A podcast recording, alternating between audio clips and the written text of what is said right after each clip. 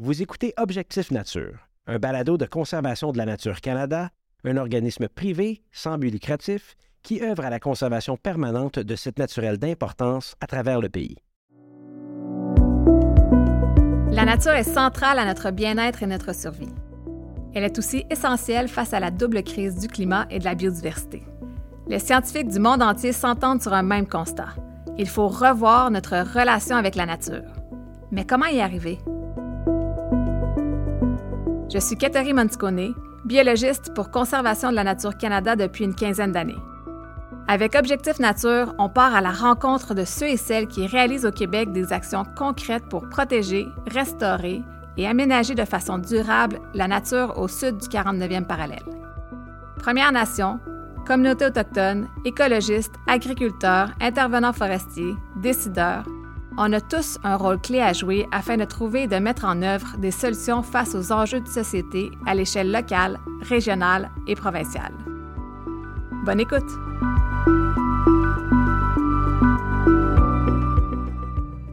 Lors du dernier épisode, nous avons discuté de l'importance de revoir nos pratiques agricoles afin de miser sur l'agriculture régénératrice et positive pour la nature, pour notre alimentation et notre santé. La nature est extrêmement généreuse. Elle nous fournit d'innombrables et irremplaçables services, des bienfaits reconnus depuis longtemps dans certains systèmes de croyances et certaines cultures qui encouragent la connexion à la nature. Toutefois, pour profiter au mieux de notre relation avec la nature, nous devons lui donner en retour. Et partout dans le monde, nous pouvons ressentir l'impact de la disparition de la nature sur notre propre sécurité, notre bien-être et notre santé. C'est de santé dont nous allons parler dans l'épisode d'aujourd'hui, plus précisément de l'importance de la nature pour la santé. Pour en discuter avec nous, j'accueille notre première invitée, Dr Claudel Pétrin-Desrosiers. Dr Pétrin Desrosiers est médecin de famille et responsable de santé planétaire à la Faculté de médecine de l'Université de Montréal. Elle est aussi présidente de l'Association québécoise des médecins pour l'environnement. Bonjour Claudel. Salut. Notre deuxième invité est Alexandre Baudouin. Alexandre est expert en environnement et développement durable. Il est conseiller en biodiversité auprès de l'Université de Montréal et nouvellement chargé de cours à la Faculté des arts et des sciences pour la maîtrise en environnement et développement durable. Alexandre est aussi chargé de projet pour le corridor écologique d'Arlington, situé à Montréal. Bonjour Alexandre. Bonjour Catherine. Si on pense aux dernières années qui ont été un peu plus difficiles, le confinement de la pandémie a généré chez plusieurs beaucoup d'anxiété et d'incertitude. Et pour y faire face, la nature est devenue une alliée, un refuge pour euh, soulager le stress, l'anxiété occasionnée par cette épreuve. Il y a eu un engouement également pour les sorties au parc, le plein air, le camping, pour se reconnecter avec la nature, et même une migration des Québécois hors des grandes villes. Pourtant, les bénéfices de la nature sur notre santé physique et psychologique sont connus depuis les années 1980. Quels sont justement ces bénéfices? Pourquoi en fait c'est important de se retrouver en contact avec la nature? Claudel? Il y a énormément de bénéfices à être exposé à la nature. Puis en fait, il y a une explosion de données scientifiques sur ces bénéfices-là dans les dernières années. On a commencé à avoir des études, en effet, dans les années 80, mais depuis une dizaine d'années, il y a une augmentation assez importante du nombre d'études. En gros, on peut les classifier en deux catégories différentes. Donc d'abord, les bénéfices de l'exposition à la nature sur la santé physique et sur la santé psychologique. Si on est en santé physique, Bien, on, a des bonnes études qui nous démontrent qu'après un contact d'à peu près 20 minutes dans un espace naturel, que ce soit une forêt ou un parc urbain, etc., notre fréquence cardiaque diminue, notre tension artérielle diminue, puis notre taux de cortisol, qui est un peu l'hormone du stress, diminue aussi de façon significative. On a aussi réalisé qu'après des séjours dans des espaces naturels, on stimulait notre fonction immunitaire, ça améliorait le contrôle des glycémies, le, le taux de sucre dans le sang, puis ça peut même être utile en stratégie de gestion de la douleur chronique. Dans les effets sur la santé psychologique, là, on est dans un champ où il y a encore plus de données. Euh, ce qu'on se rend compte, c'est que les gens qui passent en moyenne deux à trois heures par semaine en nature, peu importe comment on atteint ce deux à trois heures-là, fait que ça soit par tranche ou par un, un séjour un peu plus prolongé, on se rend compte qu'ils cotent mieux sur des échelles de perception de santé et de bien-être. On se rend compte aussi que ça diminue l'anxiété, que ça diminue le stress, ça facilite la restauration cognitive, fait que ça vient chasser un peu la, la fatigue mentale qu'on peut avoir à la fin de nos longues journées dans des environnements hyper stimulés. Puis il y a même des études vraiment le fun qui ont été faites chez les enfants aux États-Unis qui comparaient des enfants qui allaient marcher 20 minutes dans, dans la nature avec des enfants qui allaient marcher 20 minutes dans un milieu urbain. Il leur faisait passer des examens par la suite. Puis la balade en nature avait un effet similaire à une dose d'un médicament comme le Ritalin sur la concentration et la performance scolaire. On sait aussi là, que la nature permet de briser le sentiment d'isolement social, d'aller vers une connectivité avec son milieu, qui sont des facteurs assez importants de bonne santé puis de bien-être. Fait que de façon générale, ce qu'on en retient, puisque la littérature démontre, c'est qu'on a toutes les raisons de vouloir s'exposer à la nature, à la fois pour notre santé physique et psychologique. Puis il n'y a pas vraiment de contre-indication, de raison pour laquelle on ne devrait pas aller en nature. Puis la seule à laquelle je peux penser, c'est que si on a des grosses allergies saisonnières, on peut choisir des moments plus propices pour aller dans la nature. Mais globalement, c'est bon pour tout le monde, les enfants, les adultes, puis les personnes âgées de 65 ans et plus. Vraiment intéressant. Moi, je m'intéresse à cette question-là sous un autre angle un peu, où est-ce que justement j'essaie de développer davantage d'espaces verts en contexte urbain. Et je m'intéresse à cette relation-là qui existe entre les communautés, les individus et la, proximité des espaces. On va souvent parler de l'approche des milieux en santé avec le 330-300, par exemple, où est-ce qu'on devrait avoir trois arbres par la, notre fenêtre, on devrait avoir à peu près 30% de canapés autour de dans notre quartier et être à 300 mètres d'un parc. Être à 300 mètres d'un parc, euh, comme on le mentionnait, ça va favoriser un peu plus d'activité physique, donc c'est évidemment bon pour la santé, mais aussi ça va créer des opportunités de socialisation qui sont aussi liées à une, meilleure santé. Donc ces éléments-là sont pertinents. Moi, ce qui m'intéresse, c'est comment les gens le perçoivent. On a parlé de perception. Donc justement, est-ce que le fait de créer un nouvel espace vert, déminéralisé, c'est-à-dire retirer de l'asphalte pour mettre des arbres, est-ce que les gens le perçoivent négativement ou au contraire, tout de suite, ils voient quelque chose de positif pour leur santé? Mm-hmm. Donc c'est des questions qui sont intéressantes à creuser.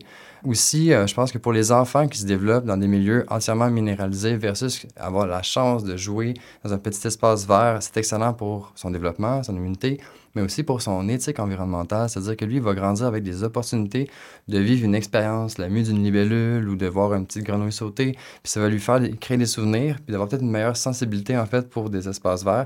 Donc, sur du long terme, on s'imagine que cette communauté-là pourrait être porteur, plus, euh, plus portée, en fait, à, à protéger les milieux naturels. Je trouve ça vraiment intéressant, cette notion-là de perception. Puis il y, a deux choses que j'ai goût de rajouter. C'est ce qu'on voit dans la littérature, c'est l'importance de la perception d'être dans un espace naturel. Puis la nature, elle a mille et un visages. On est un petit peu des fois pris avec l'idée un peu nord-américaine du wilderness, de la nature sauvage, des grands territoires intouchés par l'homme. Bien, la nature, ça peut être aussi des espaces qui ont été plus ou moins altérés par l'humain, mais qui constituent quand même des, des, îlots où on se sent nature. Puis l'exposition à la nature, ça peut avoir des bénéfices quand on est, oui, dans une forêt, mais aussi dans un parc urbain, dans les espaces horticoles, dans les jardins communautaires. Ça fait partie des opportunités d'exposition à la nature qui peuvent avoir des bénéfices pour nous. Puis au-delà d'être en contact avec la nature, il y a plein de données qui démontrent que les espaces de communautés qui sont verdis, fait qui ont des taux de verdure intéressants, on parle d'une canopée de 30 ce qui est supérieur à ce qu'on a là, dans les grandes villes canadiennes où on a vu dans les dernières années que les taux moyens de canopée urbaine ont diminué malheureusement. Si on était dans des taux optimaux, on aurait une réduction de la mortalité globale de façon significative, fait qu'il y a moins de décès dans les communautés qui sont plus vertes. Il y a énormément de corrélations qui sont faites avec l'amélioration de la qualité de l'air, la réduction des îlots de chaleur, qui est une stratégie très intéressante dans un contexte d'adaptation au changement climatique. Puis on le sait aussi que dans les espaces où il y a plus de verdure, mais généralement, il y a les gens ont une meilleure santé cardiaque, fait que souvent un peu moins d'incidents cardiaques comme des crises du cœur ou des AVC.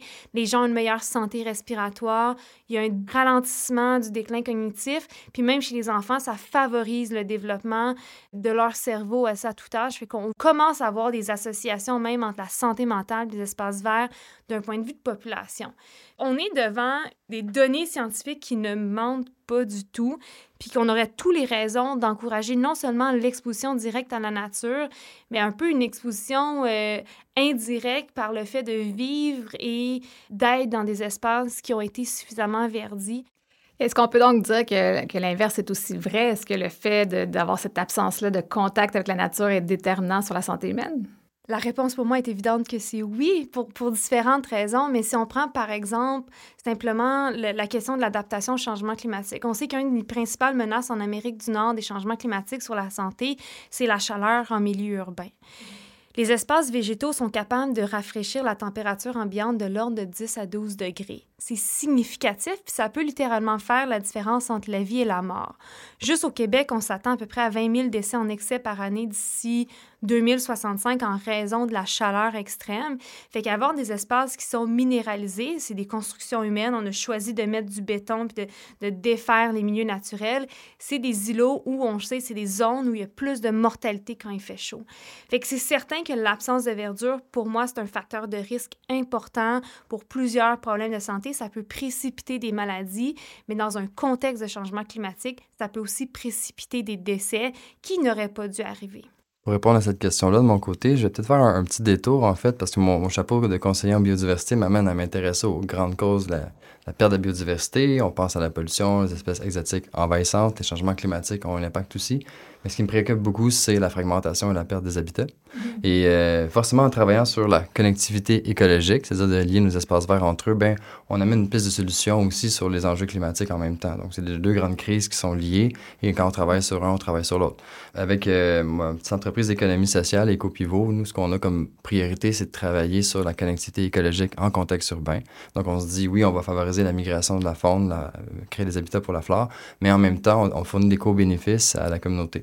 L'enjeu qu'on rencontre souvent, parce qu'on va parler d'inéquité thermique, par exemple, où est-ce que, dépendamment de ton revenu, tu es plus exposé à des îlots de chaleur, ben, euh, quand on commence à utiliser des outils d'écologie computationnelle où on modélise, en fait, le déplacement des animaux dans une trame urbaine, on va lier les espaces verts déjà existants. Et là, on va venir prioriser des zones d'intervention où c'est déjà un peu verdi ce qui vient délaisser ce qu'on pourrait appeler des déserts, c'est-à-dire les parties qui sont très minérales en ce moment ne euh, sont même pas considérées par les outils de modélisation. Donc c'est important quand on veut travailler sur de la connectivité écologique pour rendre des co-bénéfices à la société, à la communauté, c'est qu'on a une approche aussi socio-écologique, c'est-à-dire qu'on s'intéresse vraiment aux enjeux de la communauté, leur euh, réalité locale et qu'on essaie de forcer finalement la création d'espaces verts dans ces milieux-là qui sont déjà très minéralisés tout en prenant en considération leurs préoccupations et leur perception aussi. L'arrivée d'un arbre peut être associée souvent, et je pense qu'on va aller vers là tantôt, à une pression, une gentrification, quelque chose qui pourrait être très mal perçu en fait par la communauté. Comment est-ce qu'on peut verdir avec les gens qui sont déjà là? Effectivement. Vraiment très intéressant jusqu'à présent. Merci. Vous avez tous les deux été présents, en fait, à la COP 15, où un nouveau cadre mondial sur la biodiversité a été approuvé par plus de 190 pays. Est-ce que le lien entre la santé et la biodiversité a été mis de l'avant suffisamment, selon vous? Dans les COP climatiques, donc par exemple d'où est venu l'accord de Paris, ça fait maintenant à peu près plus de dix ans que de façon régulière, il y a des, il y a des médecins, des infirmières qui assistent, mais en biodiversité, c'était moins fréquent. Il y a eu des mentions, des liens entre la biodiversité et la santé, mais un des principaux risques, en fait, du déclin de la biodiversité sur notre santé, c'est le risque d'émergence de pandémies.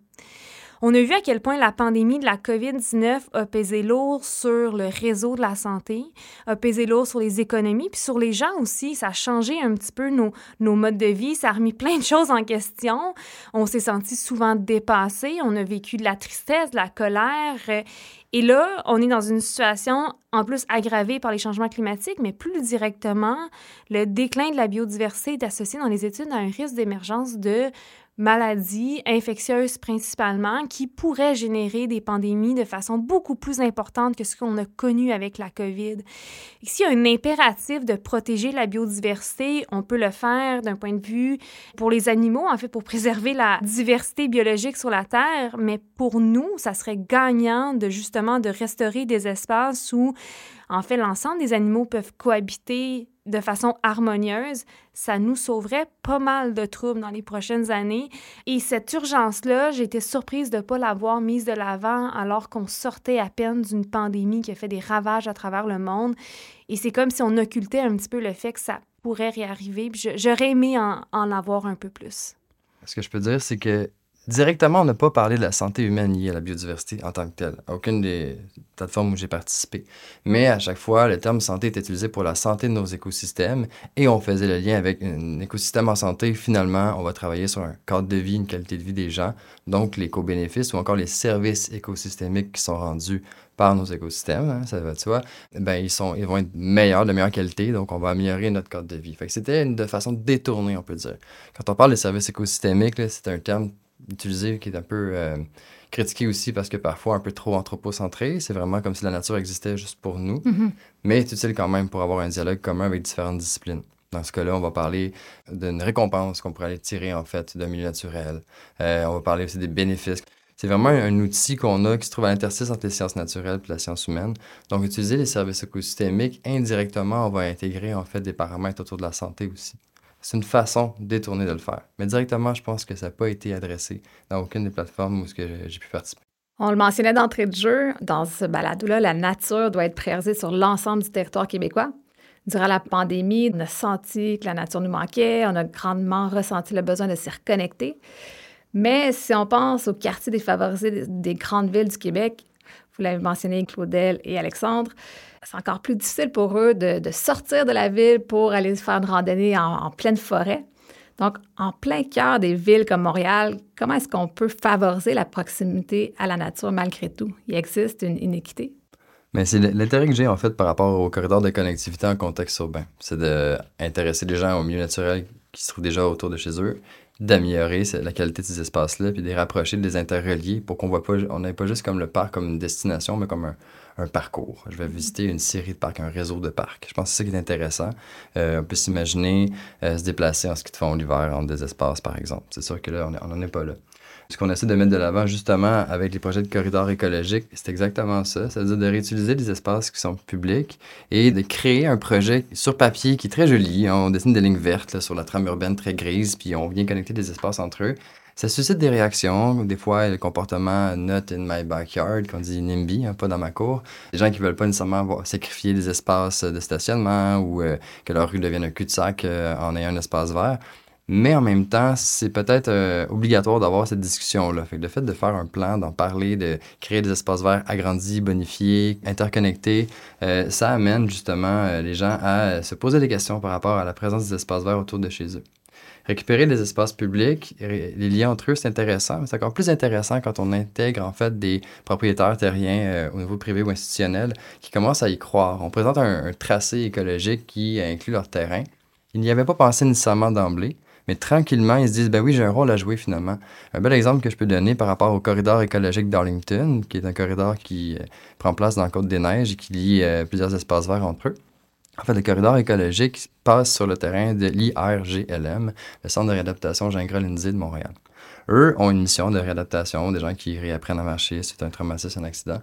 Et jamais ils avaient nécessairement pensé d'avoir un rôle dans la communauté de cette façon-là. Donc, en cognant leur porte, en parlant qu'il y avait un corridor écologique, qu'eux-mêmes avaient un espace vert intéressant, mais peut-être un peu oublié, en les aidant à trouver des fonds, on était capable de redévelopper en fait un petit écosystème. C'est en cours. Puis là, je vais faire du pouce tout de suite sur une partie très socio-écologique, parce qu'on veut intégrer la communauté, hein, parce qu'en ville, il faut que les gens s'imprègnent du projet, il faut que ce soit leur projet aussi. Donc, il faut prendre le pouls. Puis, je vais souvent parler des pièces de casse-tête. Quand on crée un corridor écologique comme celui-là, c'est qu'on a travaillé pièce par pièce, en fait. Puis, chacune de ces pièces-là n'a pas la même forme, pas la même couleur. Donc, quand on prend les enjeux autour de l'IRGLM, eux autres, bien, ont des gens qui sont en réadaptation, donc ça leur prend des haltes régulières quand ils sortent de l'établissement pour apprendre à marcher, donc un arrêt à chaque 20 mètres. C'est une réalité locale. Nos petits espaces verts qu'on vient créer vont être aux 20 mètres en offrant un banc pour pouvoir permettre aux gens de se reposer. Et chacun de ces bancs-là va être bonifié avec un, espace pour les pollinisateurs, peut-être un arbre fruitier. Parce qu'en même temps, quand on rentre et on pénètre dans la communauté des Côtes-des-Neiges, on a un enjeu criant qui est la sécurité alimentaire. Et là, ça déborde en fait, les banques alimentaires n'arrivent plus à, subvenir à la, à la demande.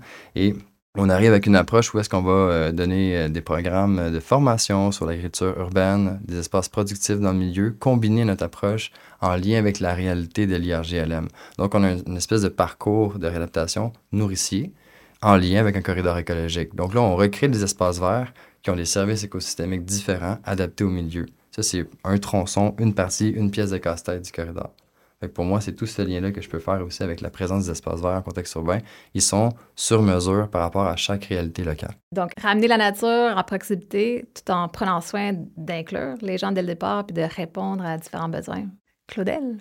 Ben, sur la question d'inéquité, il y en a une, c'est certain, puis il y a une corrélation très, très, très forte qui existe entre le niveau socio-économique d'un secteur puis son taux de verdissement urbain et aussi sa qualité des espaces verts. Puis classiquement, les milieux plus défavorisés, par exemple Hochelaga Maisonneuve, le nord de l'île, Parc Extension, sont des territoires où il y a des taux de verdure inférieurs à des quartiers plus aisés comme par exemple Outremont.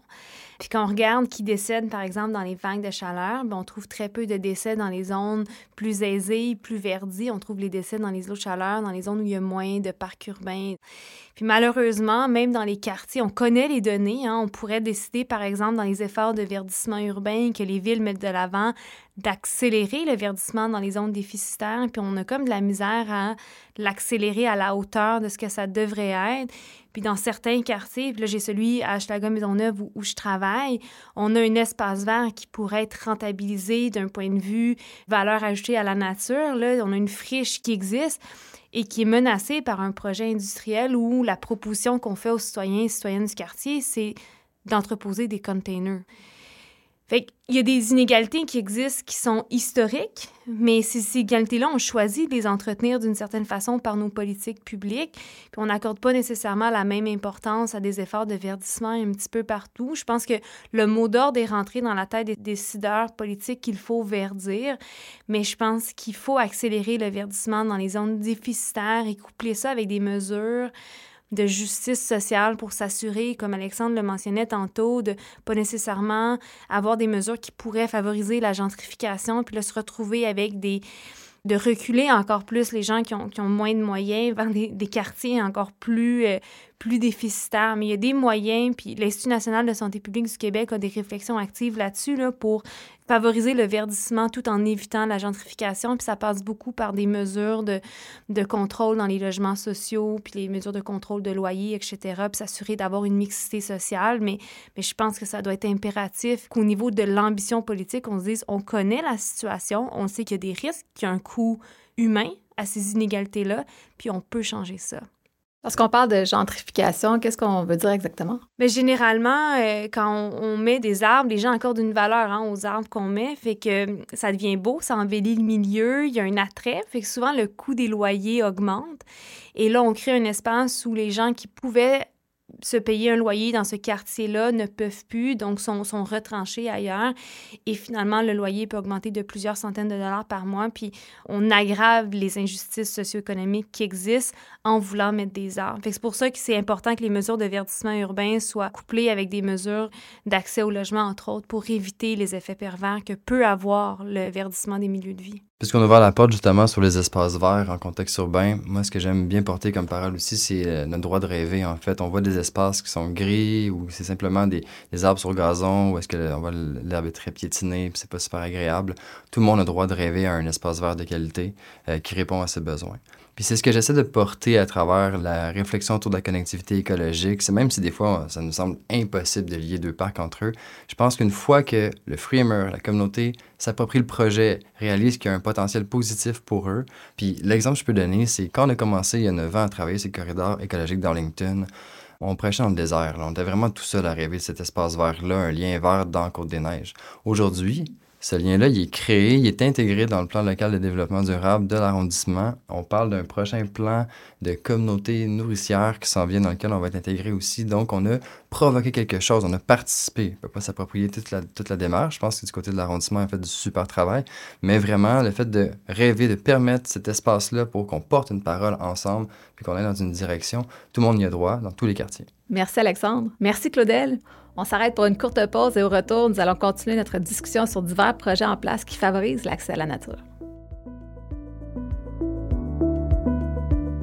Les corridors écologiques sont des chemins naturels qui permettent aux plantes de se disperser et aux animaux de se déplacer en toute sécurité à travers nos infrastructures humaines vers des habitats où ils peuvent se reproduire, se nourrir et trouver un abri.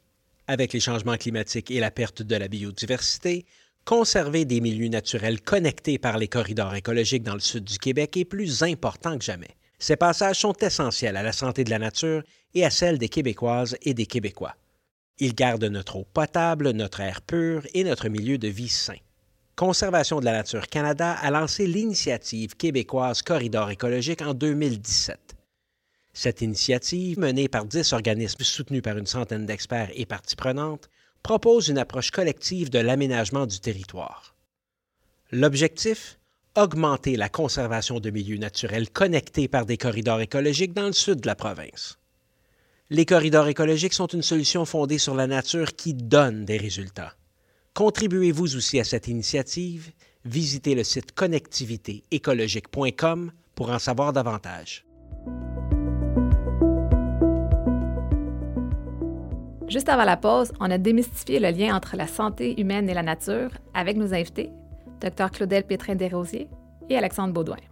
Il existe une tonne de conseils pour améliorer sa santé, comme changer son alimentation, faire plus d'exercice physique. Et dans le cadre de la deuxième partie de cet épisode, on se pose la question comment améliorer sa santé en ayant un meilleur accès aux espaces verts? Alexandre, vous nous parliez du corridor écologique urbain d'Arlington. Vous avez déjà mentionné quelques retombées que vous avez observées de cette initiative. Est-ce que vous pouvez élaborer davantage? Pour commencer, je distinguerais un peu l'idée des corridors écologiques urbains et euh, les corridors verts, par exemple, verts et actifs. Ce sont des super beaux projets, mais qui sont différents. Un corridor vert et actif va miser beaucoup sur le, transport, la mobilité durable, la mobilité active, justement en vélo, par exemple. Donc, une piste cyclable euh, avec des, des, arbres, des aménagements alentours, c'est très bien. Le corridor écologique, son objectif premier, c'est d'aider l'écologie, donc d'aider les espèces locales, la biodiversité. D'emblée, c'était un peu plus difficile à vendre comme projet parce que le bénéficiaire ne vote pas. Puis euh, c'est un peu un défi qu'on a justement quand on, arrive avec un projet où est-ce qu'on veut supporter plus d'abeilles dans un secteur. Les gens sont peut-être un peu réticents ou ont une peur des abeilles. Donc, il faut vraiment y aller étape par étape. Il faut s'armer de patience. Donc, on va euh, prendre le pouls de notre communauté. On va s'intéresser justement où est-ce que les gens sont prêts à se mobiliser pour du verdissement. J'organise une plantation d'arbres, une distribution de fleurs au printemps. Qui vient? Déjà, on sait que si on a une place où on devrait travailler, c'est là où la communauté se mobilise. Nous, on va travailler avec eux, on va les accompagner. Le meilleur outil qu'on a, en fait, c'est de déplacer des jardinières. Donc, c'est pas trop engageant pour euh, n'importe qui en commençant, que ce soit les résidents ou encore pour euh, les représentants de la ville. On dépose sur l'emprise publique des espaces, puis on invite les gens à venir jardiner. Il y a des bacs qui deviennent des poubelles, il y a des bacs où est-ce qu'ils débordent de fleurs. Ben, encore une fois, c'est une façon de prendre mon pouls. Étape par étape, on voit où est-ce que les gens sont prêts à agir et après ça, en, définissant mieux mes fameuses pièces de casse-tête, je suis capable de chercher des financements appropriés à chaque milieu. Donc, on est allé chercher des financements pour des forêts nourricières ou à côté des jardins communautaires, on est allé chercher un financement pour créer un espace pour les pollinisateurs dans le but de favoriser le service écosystémique de la pollinisation pour maximiser en fait la production, la productivité de leur jardin. Donc, on voit qu'il y a comme une logique sur mesure qui se développe un peu partout. J'ai parlé de forêt nourricière, j'ai parlé euh, des espaces de jardinage et le fait en aiguille, on a fini par être capable de se développer une relation avec la maison de la culture. Donc là, maintenant, on a du théâtre de rue euh, dans nos activités. On a un barbecue gratuit, ça c'est fantastique. Les gens viennent, il y a de la nourriture, mais en plus il y a de la musique. Et on, on coupe ça avec des activités culturelles, des réparations de vélos gratuits. Donc là, tranquillement, on a une espèce de pôle d'animation, un pôle de vie. Et pour nous, c'est un excellent moment pour dialoguer avec la communauté. C'est sûr que ça nous fait connaître. Souvent, le corridor écologique d'Arlington, c'est des arbres, c'est des fleurs, des panneaux pour le présenter, mais c'est toute une communauté qui vit en arrière de ça, que ce soit l'équipe de projet ou la communauté qui adopte finalement nos jardinières. On a besoin de tout ça, en fait, pour que le projet voit le jour. Vraiment impressionnante, la collaboration mise en place. On, a le goût de se rendre dans cet espace de vie, euh, ce corridor-là. Claudel, vous êtes membre fondateur du collectif Prescrit Nature, le premier programme de prescription d'exposition à la nature au Québec. Comment est-ce que cette initiative est née et quel est son objectif en fait? Prescrit Nature, je le décris souvent comme mon projet bonbon parce que je travaille beaucoup à essayer de mieux communiquer les risques des changements climatiques puis de la crise écologique, de la biodiversité, la pollution sur la santé. Puis c'est souvent des sujets qui sont plutôt lourds, qui choquent. on se rend compte à quel point on est vulnérable face aux problèmes qu'on a créés nous-mêmes. Prescrit Nature, en fait, c'est une solution à plusieurs affaires. C'est un projet que je trouve positif qui agit à la fois pour améliorer la santé. On en a parlé tantôt des bienfaits sur la santé à la fois physique et psychologique. C'est aussi un projet qui se veut une forme de réponse au stress qu'on peut vivre face aux perturbations environnementales. On parle beaucoup d'éco-anxiété. Moi, j'aime beaucoup plus le terme éco-émotion qui rassemble différents types d'émotions qu'on peut vivre face aux perturbations environnementales. Mais on sait que l'exposition à la nature est une des solutions pour, un, se reconnecter avec cet environnement-là qu'on a un peu euh, enlevé de nos vies quotidiennes, aller chercher un apaisement puis une connexion avec ce milieu-là. Puis on sait aussi, puis Alexandre le mentionnait, les gens protègent ce qu'ils aiment. Hein? Fait qu'on a, on a espoir qu'avec une exposition plus régulière à la nature, bien, le sentiment de devoir de protection, un peu cette éthique environnementale-là peut se développer. En médecine, souvent les gens viennent nous voir parce qu'ils veulent des prescriptions, puis on peut pas prescrire grand-chose, on prescrit des médicaments, mais les gens sont pas toujours heureux parce qu'ils veulent pas toujours leur pilule, mais des fois ils la veulent. Mais on sait que quand on prescrit quelque chose puis on remet une prescription signée sur un bout de papier, ça a plus d'impact que si on le dit verbalement. Fait que je peux dire à quelqu'un bouge, va t'exposer à la nature, va, va te promener dans la forêt. Si je l'écris sur un papier puis je mets ma signature puis j'y redonne, il y a une plus grande probabilité que mon conseil va être appliqué. Fait que prescrit nature, je le décris comme ça. C'est un programme de sensibilisation à la fois pour les professionnels de la santé puis le grand public sur cette littérature-là qui lie l'exposition à la nature puis la santé. Pour les professionnels de la santé, parce que c'est pas quelque chose qu'on apprend dans le curriculum médical, du moins pour l'instant, on travaille fort là-dessus pour avoir un curriculum adapté aux besoins du 21e siècle. Ça va s'intégrer dans le curriculum des prochains, euh, des futurs médecins. Mais pour l'instant, les médecins en pratique sont pas au courant de cette littérature-là. Puis même moi, quand on me parlait au début des bienfaits, j'étais comme, ah, c'est une affaire peut-être un peu d'écolo. Puis finalement, je suis tombée dans la littérature scientifique, j'ai lu 80 articles, ça a été mon travail de maîtrise. Puis j'étais comme, il n'y a pas vraiment de preuves scientifiques plus fortes que ce que je vois en ce moment. Fait que je suis devenue convaincue moi-même qu'il y avait un petit doute en me disant, ben, tu sais, oui, on sait que c'est bon, mais à quel point les données sont là? Je vous garantis, les données sont là. Fait sensibiliser les professionnels de la santé dans une panoplie de présentation de problèmes de santé qui pourraient arriver. Puis comme les bénéfices sont plutôt larges, on peut l'intégrer facilement quand on discute d'une personne qui vient me voir parce qu'il y a des symptômes d'anxiété, dépression, quelqu'un qui dit ben je suis inquiet pour mon cœur, j'aimerais savoir une, me reprendre un petit peu en main ou avoir une meilleure santé cardiaque puis à la fois pour le grand public, parce qu'on n'a pas besoin de sa prescription d'un médecin pour aller jouer dehors, au contraire, mais je pense que si on voit l'exposition de la nature au même titre que on voit l'importance de faire de l'activité physique, bien, on prend en charge notre propre santé. Puis Prescrit Nature a connu un accueil favorable. On est soutenu par une trentaine d'organisations et d'ordres professionnels au Québec. Le Collège des médecins du Québec a soutenu l'Ordre des pharmaciens du Québec, l'Ordre des infirmières. Fait que je pense que c'est un signe qu'en fait, on va toucher une panoplie de professionnels de la santé. C'est pas juste une affaire de, de médecins, au contraire. Mais ça permet de renforcer qu'on peut agir de différentes façons pour la santé. Puis je pense que ça rentre dans une approche globale qui va au-delà de la médication, qui est souvent un peu limitée. Puis il y a comme un mouvement à l'échelle internationale pour ces programmes de prescription nature. En fait, Prescrit Nature, c'est le frère ou la sœur de PARX, qui est le programme de la BC Park Foundation, donc un peu l'équivalent de, la CEPAC du Québec, mais en Colombie-Britannique, qui a lancé ça en, en 2020. Puis on commence à avoir des programmes émergés en Écosse, puis un petit peu partout à travers le monde. Fait que L'objectif est, multiple, mais je pense que c'est un pas dans la bonne direction pour un peu rebâtir ce lien-là avec l'environnement qui manque, puis qui pour moi se présente comme une solution face à la, déconnexion qu'on a dans un contexte d'urgence climatique, d'urgence de la biodiversité, puis d'urgence de la pollution. Je me pose une question quand je t'écoute parler, Claudel, puis euh, on a parlé du wilderness tantôt, on a parlé de la nature, c'est pas nécessairement juste un espace naturel, c'est sauvage. Quand tu prescris, par exemple, une marche en forêt, qu'est-ce que tu t'imagines? Ton patient va se retrouver aller dans un parc de la CEPAC ou carrément aller se promener dans un, espace d'arbres sur gazon, un espace vert urbain? La première notion, en fait, j'explore, c'est quoi la nature pour le patient. Puis, on est capable de travailler la perception de la nature pour en développer une notion de nature de proximité. L'autre jour, ça me fait rire parce que je parlais de prescription nature avec un patient, puis euh, on a ouvert Google Maps, puis on a regardé son adresse, puis on a regardé à proximité c'était quoi les espaces verts. Puis euh, là, j'y pointe un espace vert auquel je suis jamais allée, mais je dis, ah, voilà, c'est à côté de chez toi, tu pourrais y aller.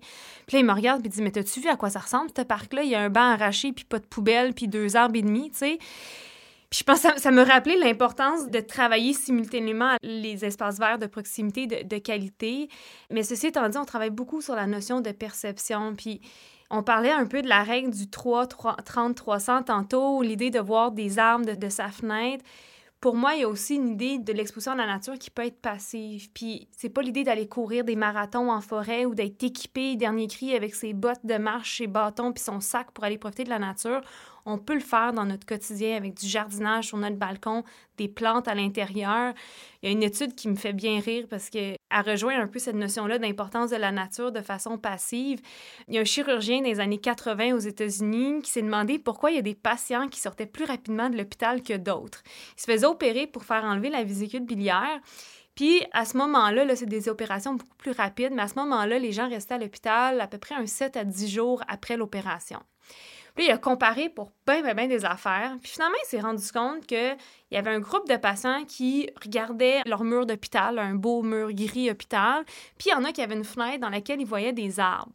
Et les patients qui voyaient des arbres restaient en moyenne une journée de moins à l'hôpital et consommaient moins de médicaments pour la douleur, donc moins de morphine, par exemple, que ceux qui voyaient pas d'arbres. En termes de gestion de santé, on a comme tout le goût que nos patients partent le plus rapidement possible de l'hôpital tu sais, je veux dire, l'idée, c'est de ne pas être à l'hôpital. On est à l'hôpital quand on a des besoins, mais si on peut sortir plus rapidement, euh, on se sent mieux toujours à la maison qu'à l'hôpital. Puis ça nous rappelle l'importance d'avoir ces espaces-là autour des milieux scolaires, d'avoir des cours d'école qui sont riches en verdure, mais aussi au niveau des, des milieux de travail pour que la nature, on puisse s'y exposer de façon régulière sans que ça soit quelque chose qu'on ajoute de plus à notre trolley de choses à faire dans un monde qui va toujours plus vite. Alexandre, c'est d'ailleurs un des objectifs des corridors écologiques de ramener la nature à proximité. Le focus premier, c'est la biodiversité. Je le rappelle souvent. Donc, nous, on essaie vraiment d'aider à recréer des habitats pour certains oiseaux, des écureuils, euh, par exemple, ou euh, les salamandres qu'on a un peu isolés avec le temps parce qu'on a fait disparaître nos milieux humides. Justement, en creusant la question sur les perceptions, quand les gens vont dans des milieux naturels, de voir davantage de biodiversité, Hein, une plus grande diversité du vivant. Ça donne cette impression-là dans un milieu naturel euh, et d'avoir une expérience unique. Et on va peut-être, et même c'est démontré dans certains articles, retirer davantage de retombées positives euh, pour soi. Donc, de travailler sur la biodiversité, c'est une façon indirecte, en fait, de travailler sur cette santé humaine-là dont on parle depuis tantôt, cette relation entre les espaces verts. Je m'intéresse à tous les espaces verts sans discernement. Et ensuite, c'est d'aider à les, les redorer, leur donner un peu d'amour, les aider à les bonifier. Fait que c'est sûr que le focus, ma lunette à moi, c'est celle de la biodiversité. En travaillant sur cette biodiversité-là, on travaille aussi, ça rayonne sur la santé des gens qui sont alentour. Donc, je pense qu'on s'entend très bien avec le Je dis à Alexandre, avant qu'on commence l'entrevue, il y a une étude qui m'a fait bien rire, qui a été faite à Toronto, qui démontrait que les gens qui vivaient dans les quartiers plus verts se trouvaient plus riches mais de façon significative, à peu près un revenu supplémentaire de 10 000 par année. C'est juste un clin d'œil aux bénéfices, des fois peut-être sous-estimés de la nature. On n'a peut-être pas plus d'argent dans notre compte bancaire à la fin du mois, mais on se sent plus riche.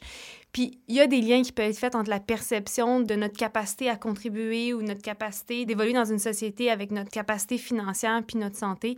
Fait que je trouve ça intéressant d'avoir en tête que, parce qu'on sait en santé à quel point le, revenu est un déterminant, peut-être un des déterminants les plus importants de la santé, qu'avec la verdure, ben, on peut avoir une richesse qui est très, très, très variée, mais d'avoir une perception de la richesse qui est peut-être plus grande. Vraiment. J'ai eu la chance de faire une visite, en fait, dans un boisé dont je m'occupe, à laquelle j'ai annexé une forêt nourricière. Et je la faisais visiter, en fait, à huit communautés euh, des premiers peuples, en fait. Là. Et une des porteuses de savoir, Mi'kmaq, je lui disais, ah, ça, c'est ma forêt, je m'en occupe. Puis elle me dit, non, non, tu, tu dis mal. En fait, c'est la forêt qui s'occupe de toi. Puis c'est elle qui prend soin de toi. Fait que tu es rattaché à ta forêt maintenant, puis tant mieux, puis il y a un échange qui se passe ici. Maintenant, si on parle un peu plus d'investissement dans la nature, quand on pense à l'expression mieux vaut prévenir que guérir. La nature est une clé importante pour prévenir les problèmes de santé. On l'a mentionné, en hein, multiples solutions euh, qu'apporte la nature. Ça permet également de réduire l'engorgement et les coûts du système médical.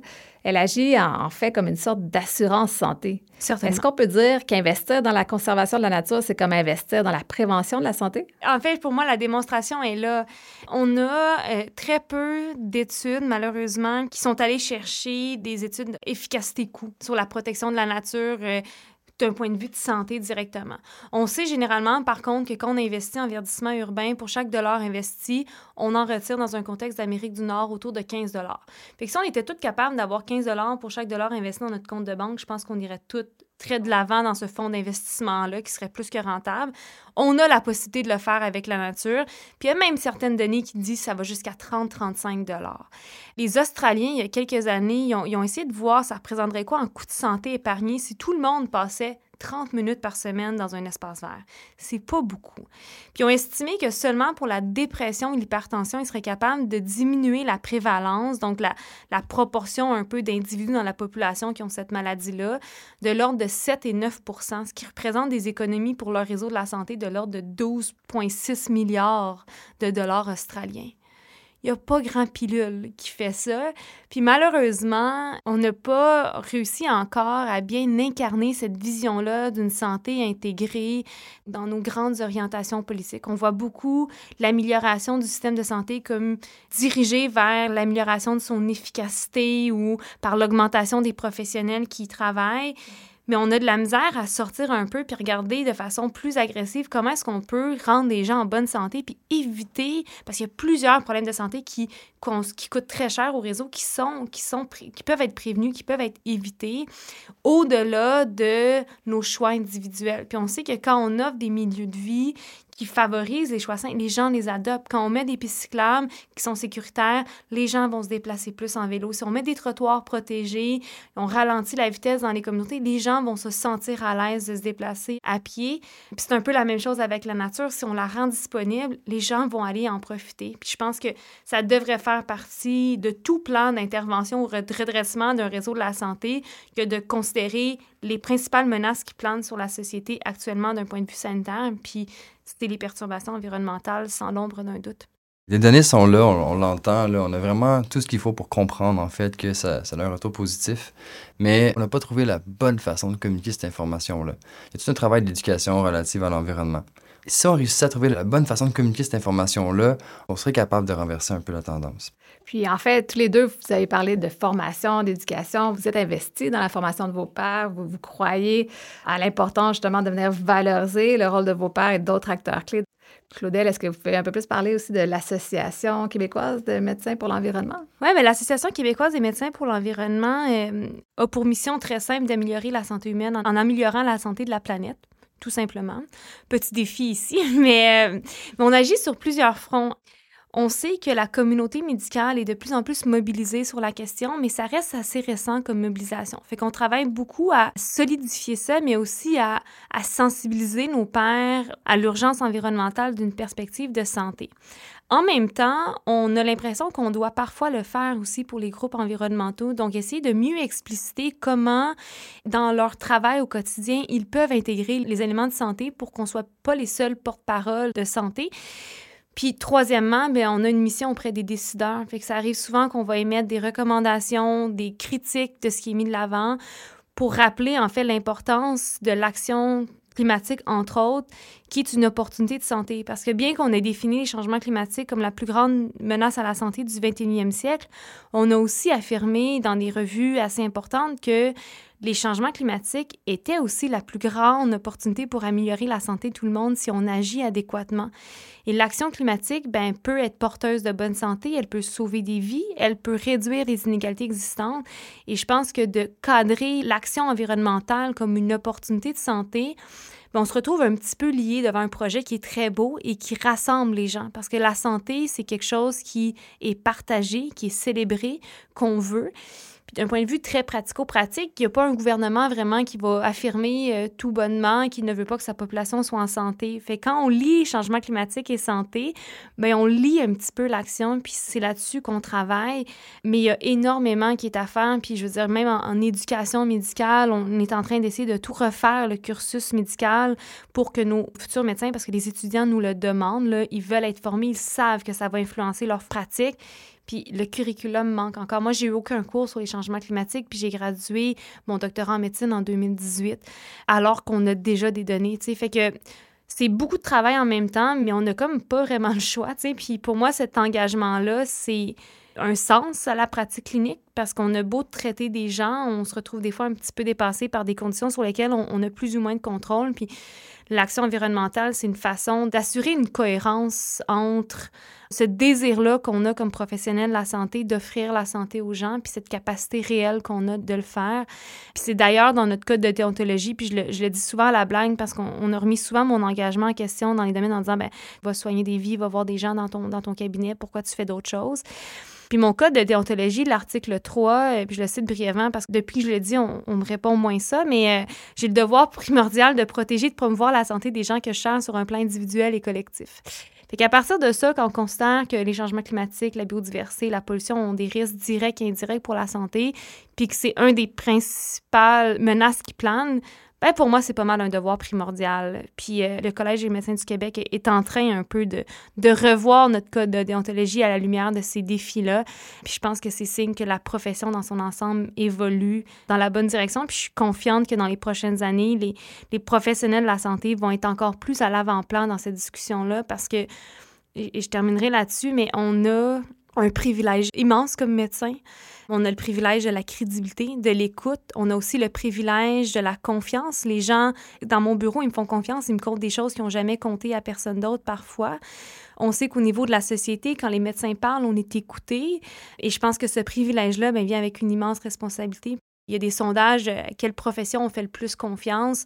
Les politiciens, les journalistes, malheureusement, ils arrivent en bas de la liste. En haut de la liste, les infirmières, puis pas très loin après, tu les médecins. Puis je pense que on va devoir mobiliser beaucoup plus ces professionnels de la santé-là. Puis je pense que ça peut être des vecteurs de changement pour justement aller chercher cette cohérence-là que nos jeunes ont besoin entre ce qui doit être fait et ce qui est réellement fait. Tout le travail que tu fais en communication, sauves des, les vies de demain un peu, le tiers absent, donc ils n'ont pas nécessairement de parole encore, ces gens-là. Je trouve ça fantastique. Par rapport à la, pratique de la formation, en fait, qui est un peu différent dans ma situation avec la maîtrise en environnement et développement durable, c'est que les gens sont de tout acabit toutes sortes de disciplines. Euh, donc, euh, je pense que le travail, c'est pas tant de leur transférer davantage de connaissances. Ils ont de l'intérêt. Ils ont choisi cette maîtrise-là. Ils sont intéressés par les enjeux de société, puis ils veulent laisser une marque. Je pense que c'est d'apprendre à utiliser adéquatement certaines notions de base. On travaille sur des systèmes complexes. Quand on parle d'infrastructures naturelles, c'est complexe. Nature, comment elle rend ses services et tout ça, il n'y a personne qui peut prétendre comprendre la totalité de la chose. Donc, c'est d'apprendre à, à aller chercher une certaine ouverture. C'est une question de posture, en fait sortir de sa zone de confort, puis savoir qu'à un certain moment donné, c'est la limite de tes connaissances. C'est ton collègue qui prend la, balle au rebond, qui poursuit avec cette idée-là, et qu'ensemble, vous êtes en train de développer quelque chose, un ensemble beaucoup plus grand. Puis je pense que c'est cette notion-là que j'essaie de transmettre à travers la, la formation. Vous avez mentionné, Alexandre, infrastructure naturelle. Est-ce que vous pouvez euh, expliquer pour les auditeurs qu'est-ce que vous voulez dire par ce terme? Je l'ai mentionné, c'est un système qui est complexe, donc on prend en considération des éléments sociaux et écologiques à la fois. Déjà en commençant, c'est pas évident parce qu'il y a peu de gens qui peuvent dire qu'ils sont à l'aise pour évaluer tous ces éléments-là. Ensuite, on va prendre en considération des enjeux, des défis qui sont locaux globaux. Donc, euh, les infrastructures naturelles ou infrastructures vertes ont la capacité de transformer et d'ouvrir des systèmes anthropomorphiques. Anthropomorphiques, c'est des espaces qu'on a nous-mêmes, les humains, transformés. Donc, la ville, c'est un bel exemple. Et on est capable de se dire, ben, en utilisant un terme comme l'infrastructure, on a une approche de, prise de contrôle, mais en même temps, il y a un laisser-aller parce qu'il est naturel. Donc, on vient remettre en place des éléments naturels et on va l'accompagner pour qu'il nous aide à performer pour avoir un vocabulaire très urbain là, dans, le contexte de, de, cadre de vie. Et on veut vraiment l'amener à nous rendre ces services écosystémiques-là dont je parlais un peu plus tôt, donc de cibler les biens et les services qu'on vise pour la communauté locale. C'est long à dire, mais grosso modo, c'est qu'on essaie de mettre en place euh, une micro-forêt dans un parc qui va avoir une performance pour la biodiversité. Et après ça, on va essayer de mettre un espace euh, qui va nous permettre une saillie de trottoir drainante qui nous permet de répondre à des enjeux de, surverse ou des enjeux où est-ce que l'eau s'accumule beaucoup plus par moment. Avoir une approche nourricière dans un quartier où c'est un besoin criant. Donc, on va cibler ces services écosystémiques-là et on va essayer par nos choix d'infrastructure de répondre à ces différents éléments-là.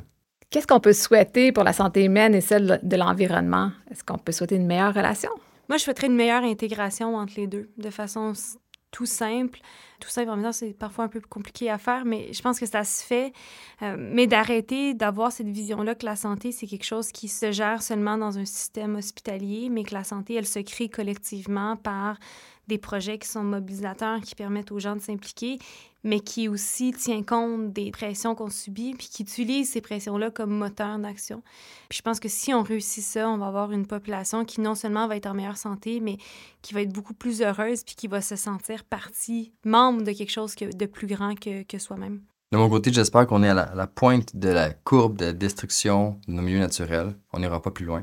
Puis à partir de maintenant, on revient en arrière. Puis on trouve des outils, on trouve des façons de faire pour euh, redonner de l'espace à la nature dans notre milieu de vie, qu'on se sente qu'on habite le milieu naturel plutôt qu'on habite des villes, par exemple. Je veux vraiment qu'on recrée cet espace-là. Puis ça va forcer, ça va favoriser finalement ce contact nature-là dont on parle depuis le début de l'émission. Et pour les auditeurs, pour un, un citoyen qui souhaite s'engager dans une approche de santé planétaire, on lui suggère quoi? Ben, d'être curieux d'abord. Je pense que si on n'a pas énormément fait place à la nature dans nos vies, ben, d'ouvrir un petit peu sa curiosité à ça, de laisser un peu la nature nous démontrer ce qu'elle est capable de nous donner. Puis du moment un peu qu'on adopte le contact avec la nature, il devient essentiel. Puis je pense que cette ouverture-là, cette curiosité-là, ben, ça nous rattache à, à l'endroit qu'on habite. Puis il y a énormément d'initiatives partout sur le territoire qui visent à protéger des milieux naturels de proximité, qui visent à augmenter, par exemple, du financement pour soutenir la plantation d'arbres, de regarder qu'est-ce qui se passe à l'échelle municipale, à l'échelle de la collectivité. Puis il y, a certainement des projets en cours qui peuvent avoir besoin d'aide, un petit peu de temps, un peu d'implication. Puis je pense que ça, ça permet encore une fois de, de sentir qu'on n'est pas les seuls à avoir cet intérêt-là ou cette préoccupation-là. Deux éléments peut-être, communiquer autour de la question. Puis je pense que ça se passe dans la communication, le dialogue. Donc on a toute une idée de qu'est-ce que ça pourrait être. Bien, la prochaine fois qu'on va prendre une bière avec un ami ou une tasse de thé, lancez dans ça dans la discussion, voir un peu, euh, aborder la question en fait de la santé planétaire, puis essayer de voir justement comment euh, on se fait une tête autour de ça. Puis euh, passer à l'action. Moi, je pense qu'on n'est pas obligé chacun de créer notre propre entreprise d'économie sociale ou d'être capable de chacun partir un projet de déminéralisation. Il y a beaucoup d'initiatives en cours. Et ce que je peux dire, c'est que les gens du milieu, en tout cas associatif, sont quand même épuisés. Si vous avez du temps, de l'énergie, allez en donner. Donc, on voit que c'est un milieu qui a besoin d'énergie. Donc, si les gens veulent faire quelque chose, s'informer sur qu'est-ce qui se passe déjà alentour et juste accompagner le changement. On voit en fait clairement le lien entre la santé et la nature, que chaque action positive pour la nature est bénéfique pour notre santé. Merci Claudel. Merci Catherine. Merci Alexandre. Merci à toi. Vous avez écouté un épisode d'Objectif Nature, un balado de conservation de la nature Canada réalisé par Rivercast Media. Un merci tout particulier à nos invités, Dr Claudel Pétrin-Desrosiers, médecin de famille, elle est aussi présidente de l'Association québécoise des médecins pour l'environnement. Et Alexandre Baudouin, expert en environnement et développement durable, chargé de projet pour le corridor écologique urbain d'Arlington. Dans le prochain épisode, on parle de l'avenir avec Laure Vardel et Keith Vaughty. Je vous invite à vous abonner à Objectif Nature sur votre plateforme d'écoute préférée et rendez-vous sur le site conservationdelaнаture.ca pour plus de détails. Ici Catherine Monticone. La nature, c'est nous. Restons connectés et inspirés.